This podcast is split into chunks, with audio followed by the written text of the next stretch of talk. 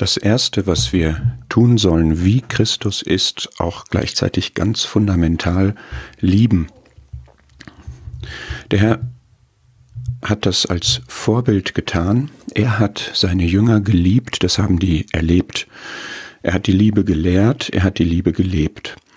Und ein Gebot hat er ihnen gegeben, eines, was ausdrücklich so genannt wird. Er hat viele Gebote gegeben, aber eins hat er ausdrücklich so bezeichnet, bezeichnet, dass ihr einander liebt. Und zwar war sein Ziel, er hat hier ein Gebot gegeben, aber das Ziel war, damit sie, wie er sie geliebt hat, auch sie einander lieben.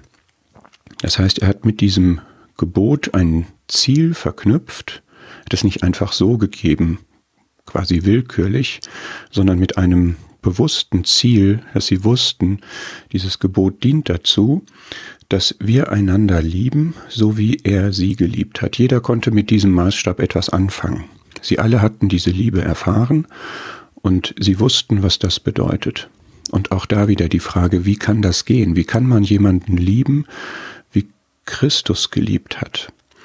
In den nächsten beiden Stellen, Epheser 5 wird nämlich aufgezeigt, wie weit die Liebe Jesu ging. Er hat sich nämlich hingegeben. Für die, die er geliebt hat, hat er sein Leben hingelegt. Das ist der ultimative Maßstab, dass weiter kann Liebe nicht gehen, größere Liebe kann niemand haben, als dass er sein Leben gibt. Das heißt, wir sind aufgerufen zu maximaler Liebe und wir lernen, Liebe heißt geben. Lieben heißt nicht etwas sagen, heißt nicht einfach nur etwas tun, lieben heißt geben. Und zwar geben, was für den anderen objektiv gut ist, was der andere objektiv nötig hat und braucht. Und dieser Maßstab gilt für uns, er gilt für uns persönlich, Epheser 5, Vers 1, seid Nachahmer Gottes als geliebte Kinder. Und er gilt konkret und speziell hervorgehoben für die Ehemänner gegenüber ihren Frauen. Liebt eure Frauen, wie auch der Christus die Versammlung geliebt und sich selbst für sie hingegeben hat. Bleiben wir noch eben bei Epheser 5, Vers 1. Wie können wir lieben? Wie können wir so lieben? Wir können es, weil wir geliebt sind. Wir lieben, weil er uns zuerst geliebt hat.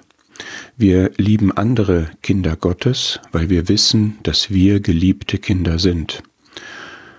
Das ist etwas sozusagen Übermenschliches, was aber möglich ist dadurch, dass wir Christus in uns haben. Oder anders gesagt, dass wir den Heiligen Geist in uns haben, der als eine Frucht die Liebe hervorbringt. Und wie herrlich ist das, wie, wie gut war es, mit dem Herrn zusammen zu sein, der in seiner Liebe wirklich für alle seine Jünger gesorgt hat, sie auch korrigiert hat, sie gestärkt hat, sie beschützt hat, sie versorgt hat, nach dem Bedarf, der objektiv konkret da war, wenn das auch unter uns Gläubigen und im Sinne der Nächstenliebe auch gegenüber Menschen, die noch nicht an Gott glauben, der Fall ist und auch wenn das in den Ehen der Fall ist, offenbar gerade die Männer diese Aufforderung nochmal speziell nötig haben, gilt natürlich für beide Seiten, liebt. Liebt eure Frauen mit dieser Hingabe, wie auch Christus seine Liebe zu der Versammlung unter Beweis gestellt hat, indem er sich selbst hingegeben hat.